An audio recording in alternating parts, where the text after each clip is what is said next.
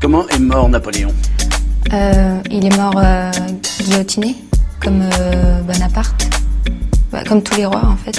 Attendez, attendez, c'est lesquels les Chinois qui étaient alliés aux nazis Les Japonais Les Japonais, c'est ça. Autant pour moi.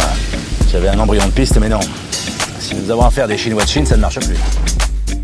Bonjour à toutes et à tous, je m'appelle JD et bienvenue dans ce podcast où on va parler histoire. Alors je vous rassure tout de suite, hein, je compte pas ouvrir des portes de salon de château en vous racontant des histoires de cul de châtelains complètement éclatés, même si je sens que je vais en décevoir certains quand je dis ça. hein. Non, en vrai je vais plutôt vous parler de l'histoire proche de nous, de l'histoire des rues dans lesquelles nous marchons tous les jours, de l'histoire des monuments insoupçonnés, les légendes des quartiers les plus anciens et vous emmener dans des coins qui pour certains ont des histoires millénaires. Je dis vous emmener car j'enregistre ce podcast en mode reporter de guerre. Bon, j'exagère un petit peu, mais en vrai, je suis dehors, armé de mon micro et de mon vélo. Donc, si vous entendez en fond des bruits de voiture, des personnes qui parlent, etc. euh, et en plus, si vous dites que mon micro il a une qualité pérave, c'est normal. Et tout le long des épisodes, on va parcourir ensemble et déceler les petits détails qui vont, j'espère, vous faire sentir marcher sur les traces de l'histoire.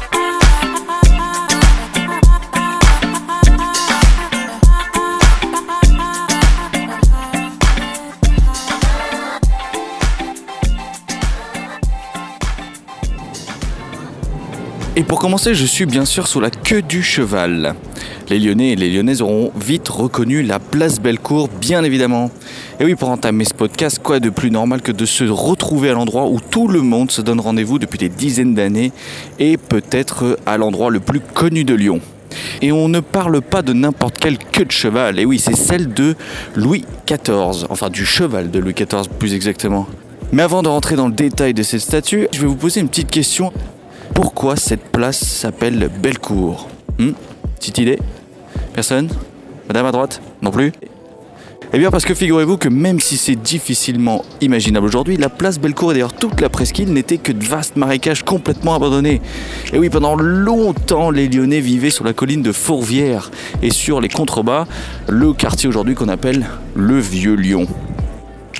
Même si du temps des Romains, la presqu'île a accueilli quelques entrepôts parce qu'ils faisaient du commerce le long des différents fleuves, que ce soit Saône ou Rhône, hein, d'ailleurs la Saône étant une rivière et non pas un fleuve, contrairement au Rhône, la presqu'île entière était régulièrement envahie par les crues du Rhône et de la Saône et du coup était quasi inhabitable. Et d'ailleurs le quartier un peu plus haut s'appelle Terreau. Terre eau. Et oui, en réalité le nom vient simplement de ça, c'est que ce bout de presqu'île était à la fois terre et eau. En fait, les premières mentions de Bellecour remontent à la fin du XIIe siècle avec la Bella Curtis, ce qui signifie tout simplement en latin la belle cour. Et en réalité, c'est l'archevêque de Lyon qui a décidé d'acquérir ces vieux marécages tout pétés pour y faire un beau pré. D'ailleurs, on appelait ça au début le pré Bellecour.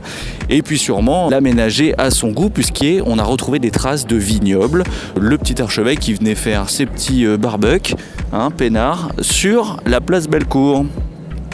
Et au total, elle a pris un bon paquet de noms, cette place Bellecour. Elle s'est appelée Place de l'égalité, Place de la Fédération, Place Bonaparte, Place Napoléon évidemment dans la suite, et même Place Maréchal Pétain en 1940.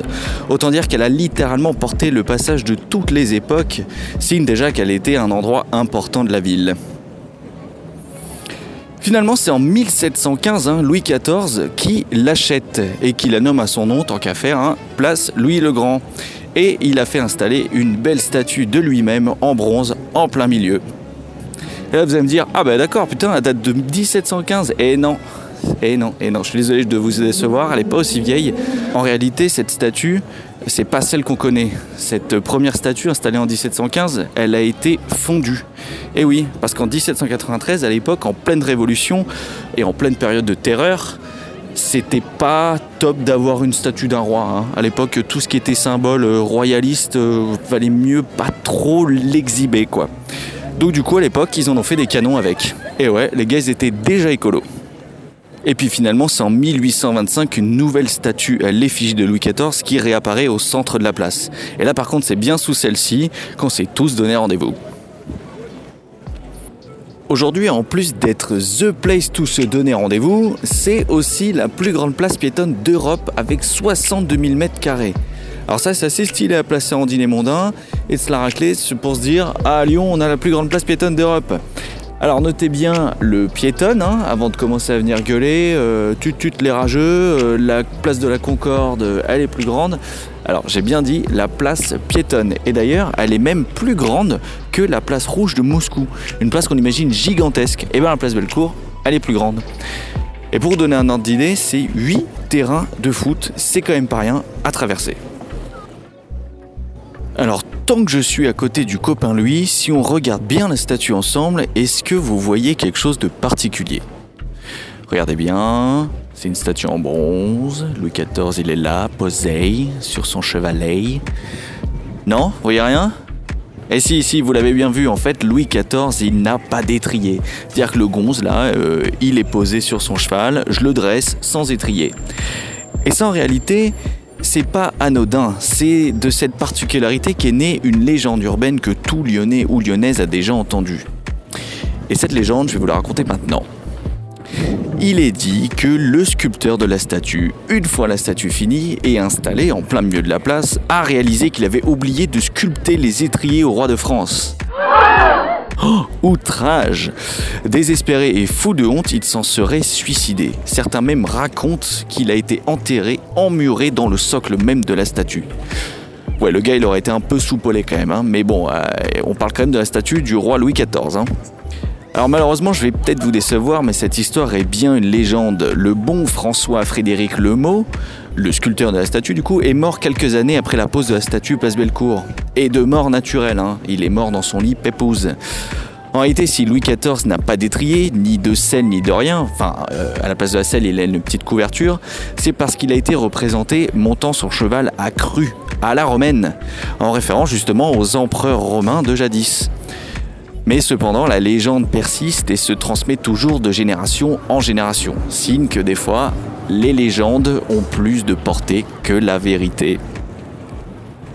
Bon, tant que je suis à Bellecour, je vais vous donner deux anecdotes stylées à raconter. Alors pour la première chose à ne pas louper sur la place Bellecour, il faut se diriger vers le côté Saône, ou aussi appelé par le côté de Citre de la place Bellecour par les Lyonnais. Et qu'est-ce qu'on y voit là-bas? Une statue de Saint-Exupéry. Eh oui, mais le temps d'y aller, hein, faut pas oublier que la place, je l'ai déjà dit, fait 70 mètres carrés. Je vais monter sur mon vélo et on se retrouve là-bas devant la statue. Alors le temps d'aller jusqu'à la statue, on va s'écouter un petit son parce que j'ai aussi envie de vous partager deux trois petits coups de cœur musicaux. Hein. Alors pour ça, on va se diriger vers la place, euh, vers le côté Saône et on va s'écouter un petit SG Lewis, euh, son dernier titre avec euh, James Vickery, ça s'appelle Pressure. Or shine, speaking to you every night. You said you feel the same as I on the phone. And through my tainted eyes, I can see you by my side. I'm feeling like you play my mind all along. How could you fake it? When you knew I was naked.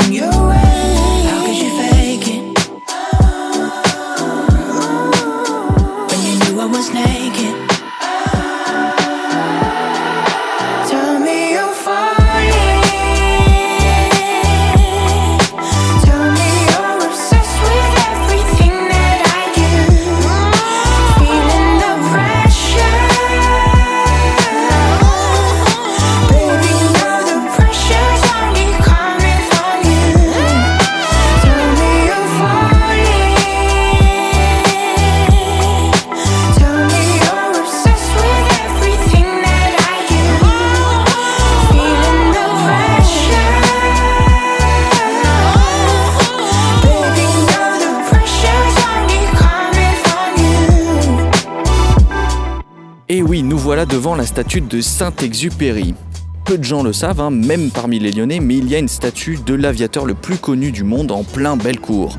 On y voit une statue de Tonio, c'était comme ça que sa maman le surnommait, hein, avec le petit prince à ses côtés, pépoussent tous les deux sur leur petit piédestal. Ils ont l'air bien là tous les deux, hein, je sais pas ce que vous en pensez. Et ça ne s'arrête pas là. La petite rue qui fait déboucher les voitures, c'est la place Bellecour juste à côté qu'on voit d'ici là, depuis les quais de Saône, s'appelle la rue Antoine de Saint-Exupéry. Parce que notre aviateur lyonnais, il est né exactement dans cette rue au numéro 8. On va y aller, c'est juste à côté. On peut y voir, au-dessus de la porte, au numéro 8, la plaque commémorative au-dessus et lire Ici est né Antoine de Saint-Exupéry le 29 juin 1900. Bon, sinon, niveau commémoration, il y a aussi l'aéroport de Lyon hein, qui s'appelle Saint-Exupéry. Déjà pour un aviateur, c'est pas déconnant, puis bon, ça pèse quand même pas mal d'avoir un aéroport à son nom. Voilà, merci la, merci la 405 GTI. Pour la petite histoire, Antoine de Saint-Exupéry, c'est l'histoire d'un gamin rêveur et indiscipliné qui avait la tête dans les nuages. À 12 ans, il faisait son baptême de l'air et poète, il l'était déjà. Il écrivait sur son nouveau kiff, les avions, en ces mots. Je cite les ailes frémissaient sous le souffle du soir, le moteur de son chant berçait l'âme endormie, le soleil nous frôlait de sa couleur pâle. Pas mal pour un gamin de 12 ans, hein Bien plus tard, après avoir passé son brevet civil de pilote, pendant son service militaire, il devient enfin pilote militaire. Et pilote, il l'est resté puisqu'après il s'est engagé dans l'aéropostale aux côtés de Jean Mermoz, un autre grand aviateur célèbre à Lyon. Il n'est pas lyonnais, mais il est célèbre à Lyon. Dans l'aéropostale, il faisait littéralement le facteur en avion pour distribuer des plis entre la France et le Sénégal, puis vers l'Amérique du Sud. Là, pour le coup, il fallait pas s'attendre à recevoir le courrier rapidement. Les UPS 24 heures, ça n'existait pas. Hein. À force de voyage, ce gamin rêveur devenu grand écrivain écrivait de plus en plus. Au début, des grands reportages sur des pays étrangers comme le Vietnam ou l'Espagne en s'inspirant de ses voyages. Puis profitant de ces longues escales, il commence à écrire de façon plus personnelle et d'exprimer ses idées humanistes. Et d'ailleurs, ces idées, elles ont été récompensées dans son recueil d'essais autobiographiques qu'il a appelé Terre des Hommes. Avec celui-là, il remporte le grand prix du roman de l'Académie française. Pas mal pour un pilote tête en l'air, hein? En 39, c'est la guerre. Et Antoine, il part très volontiers au front. C'est un gars qui avait la bougeotte, hein Il est mobilisé dans une unité de reconnaissance aérienne dans le nord de la France. Et malgré un avion complètement éclaté par la DCA allemande, il remplit sa mission. Il atterrit like boss, mission accomplie, et est décoré de la croix de guerre. Yes, ma man. En 40, lors de l'armistice, et du coup la capitulation de la France, il part pour New York. Et c'est là-bas qu'il se posera quelques années. Il se trouvera une petite meuf qui l'inspirera énormément et il écrira son œuvre la plus connue, Le Petit Prince. Il était une fois un petit prince qui habitait une planète à peine plus grande que lui. Moi qui croyais ne jamais trouver personne qui veuille entendre mon histoire. S'il vous plaît, dessine-moi un mouton. Un récit autant fantastique que philosophique, empli de réflexions humanistes sur la vie, la mort et sur les hommes. Quand on se dit que Le Petit Prince est le deuxième livre le plus traduit au monde après la Bible, vendu à 80 millions d'exemplaires, on se dit que le Toinou, il l'a bien mérité sa statue chez nous. Sa statue Ne tenant pas en place, en 44, il décide de repartir au combat pour libérer la France aux côtés des Américains. Et c'est depuis Alger qu'il participe au raid sur le sud de la France et fait de la reconnaissance en avion le long de la vallée du Rhône pour préparer le débarquement de Provence qui aura lieu l'été 44 qui arrive. Malheureusement, c'est lors d'une de ses missions de reconnaissance qu'il perdit la vie. Il y a plusieurs hypothèses. Descendu par les Allemands, une manœuvre trop dangereuse qui aurait mal fini, un problème mécanique, une panne d'essence. Rien n'est certain. On sait juste qu'on a retrouvé son avion dans la Méditerranée au large de Marseille. Personnellement, j'ai envie de croire qu'il est parti comme il a toujours été, la tête dans les nuages.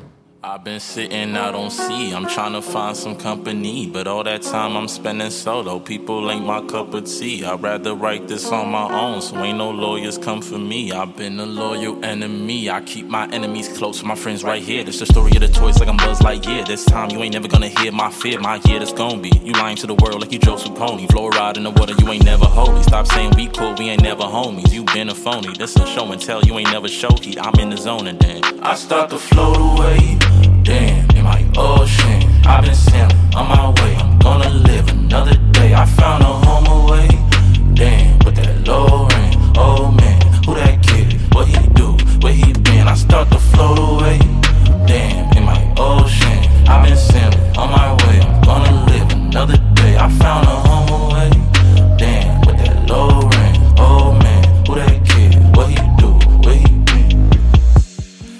time I float away, I make my way back. And every time I'm on that boat, I take that same path. But mm, every time I hold my ground, I feel that ain't lasting. And every time I'm on my own, I hear from lame ass niggas like how you did that, what you did, and when you blew past me. Cause I just had my sail up on my boat and my mast lit. Cause every time I roll out on my own, that gon' happen. But every time I'm on. I start to float away. Damn, ocean. Oh, I've been sailing on my way. I'm gonna live another day. I found a home away. Damn, with that low ring. Oh man, who that kid? What he do? Where he been? I start to float away. Damn, in my ocean. I've been sailing on my way. I'm gonna live another day. I found a home away. Damn, with that low ring. Oh man, who that kid? What he do? Where he been? I start to float away. Damn, in my ocean.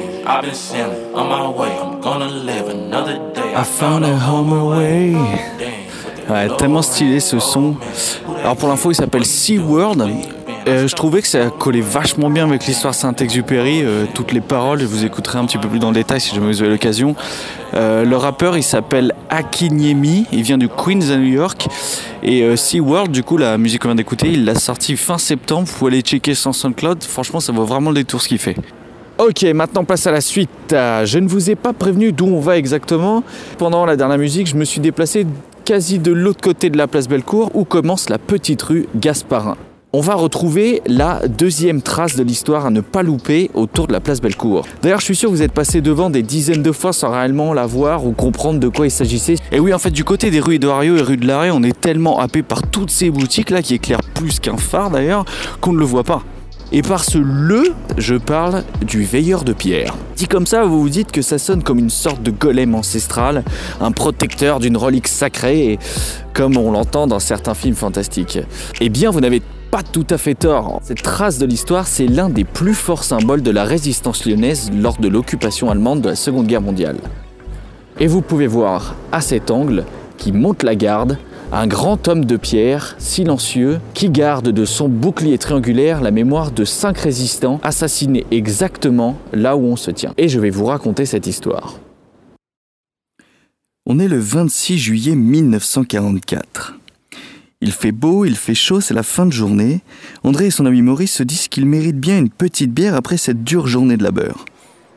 Ils vont à leur QG, le petit bar cool et connu du coin, le Moulin à Vent, place Bellecour, qui fait l'angle avec la petite rue Gasparin. Ils ont l'habitude de venir, le patron les reconnaît tout de suite et les interpelle de derrière le comptoir. Eh salut les gars, installez-vous en terrasse, je vous amène la collation maison. Ils s'installent. André se dit que la petite mousse lui fera le plus grand bien. Michel le patron arrive avec deux grands sérieux de bière Georges, leur blonde préférée. Ils échangent quelques banalités avant d'engloutir une grosse lampée. Dieu, qu'elle fait du bien, celle-là, s'exclame Maurice. Une dizaine de gones jouent au football sur la place en face. Les deux compères laissent leur esprit divaguer quand une chaise violemment reculée percute André de derrière.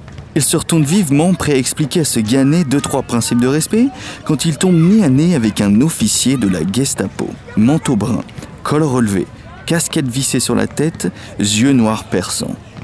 Et il n'est pas seul. Ses quatre autres collègues attendent qu'André dise quoi que ce soit pour les coffrer tous les deux à Montluc. Ils doivent venir de leur nouveau quartier général installé dans les bureaux du Progrès, rue de la République non loin. Ils les ont investis depuis que leurs anciens bureaux ont été détruits par les bombardements américains du début d'année. Depuis 42, les histoires ne tarissent pas sur le nombre de personnes, hommes comme femmes, qui entrent dans la prison et n'en ressortent jamais. Sans parler des cris venant des sous-sols déchirant le silence de la nuit ou des fusillés sans motif valable. Les deux Lyonnais haïssent ces saloperies de Bosch, surtout depuis qu'ils ont raflé par dizaines les collègues canus sous motif qu'ils étaient communistes. Mais là, maintenant, à ce moment, un seul geste brusque et ils finissent à Montluc pour ne plus jamais en ressortir. Depuis le bombardement de mai, La rumeur circule dans les réseaux résistants que les Américains seront bientôt là pour libérer la ville. Et les Allemands le savaient. Ils étaient de plus en plus nerveux. Ils arrêtaient en masse et fusillaient sans procès aucun, comme s'ils liquidaient avant de partir. Finalement, André souffle doucement et excusez-moi, je, ne vous avais pas vu, on, va vous céder nos places. Le capitaine allemand sourit et articule doucement. C'est ça, dégage, sale rat. Puis d'un geste lent, il se saisit du sérieux d'André et le renverse entièrement sur la table. Le liquide glisse mollement le long du trottoir vers le caniveau. Il repose le verre vide. Un silence de mort s'est installé dans le café et les alentours. Les gones ont cessé de jouer. Tout le monde observe la scène se dérouler. Puis finalement, les cinq officiers de la Gestapo s'installent calmement à leur table et commencent à discuter. André et Maurice sont toujours debout. Ils regardent cette immonde raclure de nazis régrassement quand soudain, une explosion assourdissante retentit et projette en l'air violemment toute la terrasse sur plusieurs mètres en soufflant tout sur son passage. André reprend conscience quelques secondes plus tard. Il est au milieu de chaises déchiquetées. Des immenses flammes lèchent la devanture du bar éventré par l'explosion. André sent un liquide chaud lui couler le long de la joue. Il est retombé sur la tête. En passant la main sur son visage, il sent plusieurs débris de verre. Heureusement pour lui, il ne semble pas être gravement blessé. Il aperçoit Maurice non loin. Il se précipite pour l'aider à se relever. Il ne semble rien avoir de trop grave non plus, si ce n'est quelques plaies sur le bras. Les gones, quant à eux, étaient suffisamment loin pour avoir subi quoi que ce soit de l'explosion, fort heureusement. André prend conscience du silence qui enveloppe maintenant la place Bellecour. Ses oreilles sifflent, dues à la déflagration. Il n'y a que le bruit du feu qui trouble ce silence soudain. Il tourne la tête en entendant des bris de glace non loin. Les officiers allemands se relèvent tous, mais ils semblent sérieusement amochés. Deux d'entre eux ont de grosses entailles dans leurs uniformes rougis de sang. Ils reprennent tant bien que mal leurs esprits et s'enfuient en titubant du bar en ruine.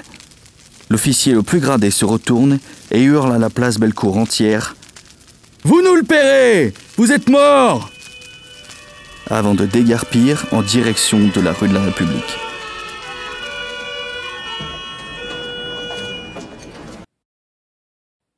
Le lendemain, le 27 juillet, toute la ville a déjà entendu parler de ce qui s'est passé au café Moulin à Vent. Le patron, Michel, est arrivé tôt ce matin pour débarrasser les débris. Certains employés des commerces voisins se sont mobilisés par solidarité et surtout par amitié pour l'aider à déblayer. Le tenancier, depuis 25 ans de son établissement, est marqué physiquement. Il a une belle entaille encore bien fraîche sur sa joue droite. Il ne dit pas grand-chose, il dispatche brièvement mais chaleureusement les instructions aux aidants. Il semble encore sous le choc. Il est connu pour être un sympathisant de la résistance et pourtant ne semble pas avoir été au courant de cet attentat alors même que son bar tournait. Midi sonne à la cloche de l'hôpital de la Charité. Michel annonce la fin de la matinée. Tout le monde va se reposer, manger un bout. Alors qu'il souffle appuyé sur sa pelle, il aperçoit un grand camion militaire s'arrêter devant sa vitrine. Il se redresse et s'avance vers sa devanture. Les portes métalliques s'ouvrent brusquement et une trentaine de soldats allemands armés descend prestement de l'arrière du véhicule. Michel n'en croit pas ses yeux. Ils viennent l'arrêter, lui? Les Allemands pensent sérieusement qu'il a fait exploser lui-même son propre café? Ce ne serait pas la première arrestation dont il est témoin. Oh non, loin de là. Il n'aurait jamais imaginé que la dernière serait la sienne. La majorité des soldats se placent en deux rangées face au café. Les autres stoppent la circulation le long de la place Bellecour. Une charrette de foin est forcée de se ranger sur le côté de la chaussée. Elle laisse passer un fourgon blindé berlier qui s'arrête, lui, aussi tout près du moulin à vent. Michel, qui est maintenant à la porte de son établissement, ne comprend pas ce qu'il se passe. Il reconnaît cependant l'officier de la Gestapo de la veille descendre du fourgon blindé. Les soldats en sortent un homme d'une quarantaine d'années, cheveux foncés, à l'allure fière. Il le place sur le trottoir, dos au café, à quelques mètres seulement de Michel.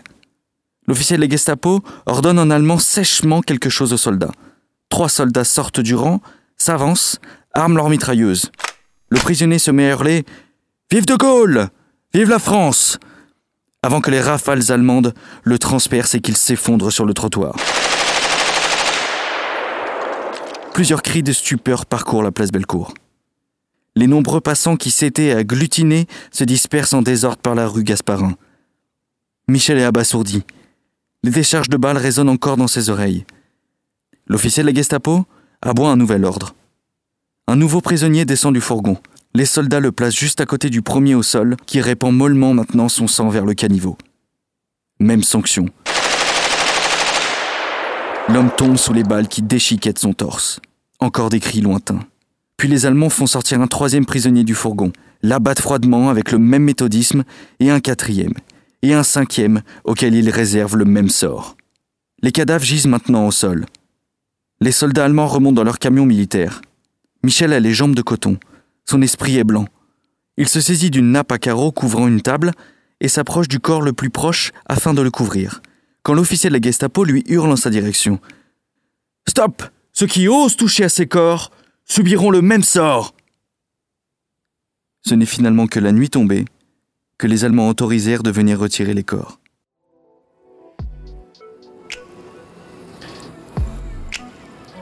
C'est comme ça que périrent Albert Chambonnet, Francis Chira, Gilbert Dru, Léon Pfeffer et René Bernard, tous résistants et arrêtés quelques mois auparavant, abattus pour l'exemple à cet endroit exact où on se trouve maintenant sur ce même trottoir.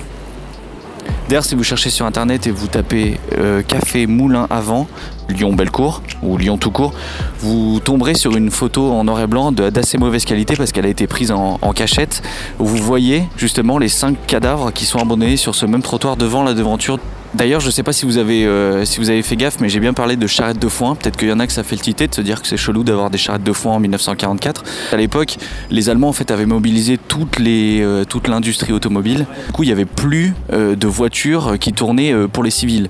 Les militaires avaient absolument récupéré et mobilisé toutes les voitures. Ce qui fait que ben la population civile se déplaçait avec des charrettes, avec des chevaux, avec des ânes et tirait tout à l'ancienne.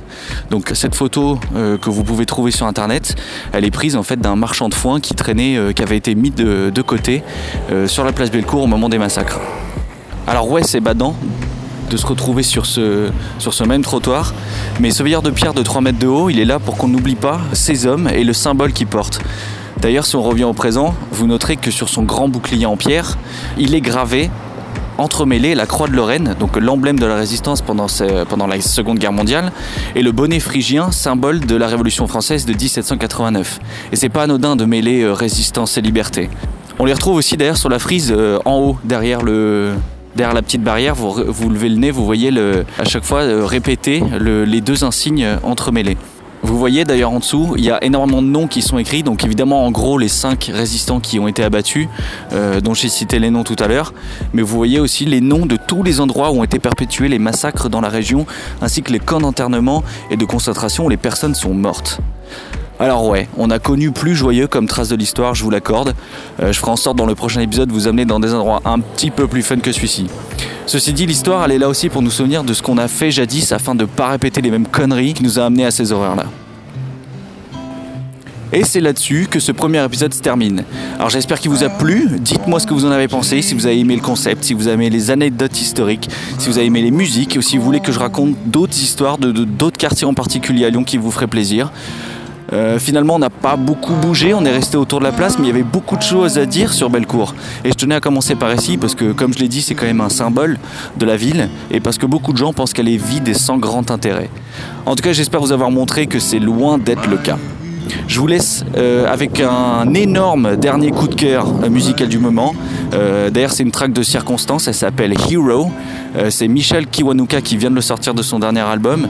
Euh, écoutez bien les paroles, vous pouvez même aller voir le clip sur YouTube. C'est Michel Kiwanuka, Kiwanuka, qui rend un, hommage à tous les, héros noirs qui se sont battus pour la ségrégation et pour les droits des droits de l'homme, bah, surtout aux États-Unis.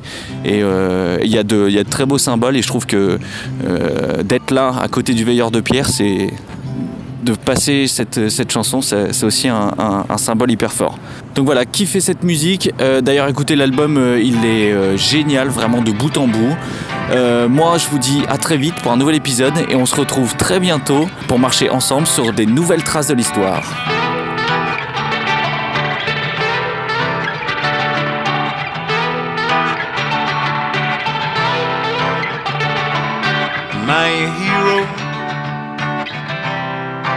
My hero now. Am I a hero? Am I a hero now?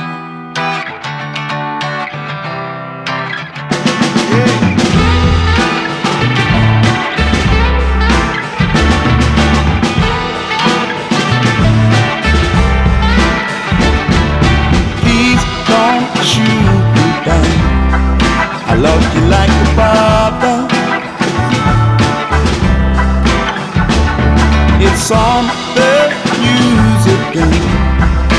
guess they killed the mother. Am I a hero? Am I a hero now? To die a hero is all that we know now.